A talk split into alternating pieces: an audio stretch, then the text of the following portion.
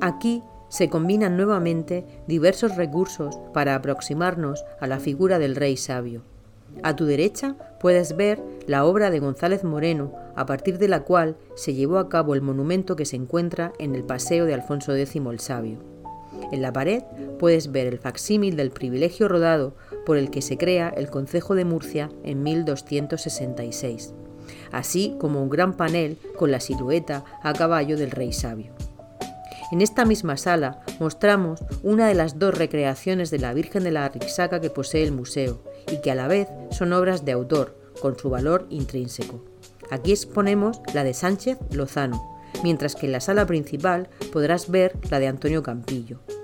Y más obras originales, como la litografía de Muñoz Barberán sobre el sepulcro de las entrañas de Alfonso X el Sabio, o las piezas cerámicas de los siglos XIV y XV, bajo una reproducción de la cantiga 169 dedicada por el rey sabio a la Virgen de la Rixaca.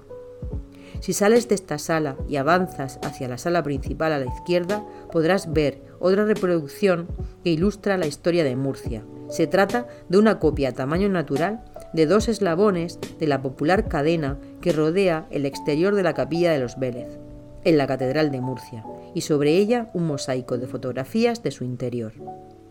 Continúa hacia el punto 8 y escucha el siguiente audio.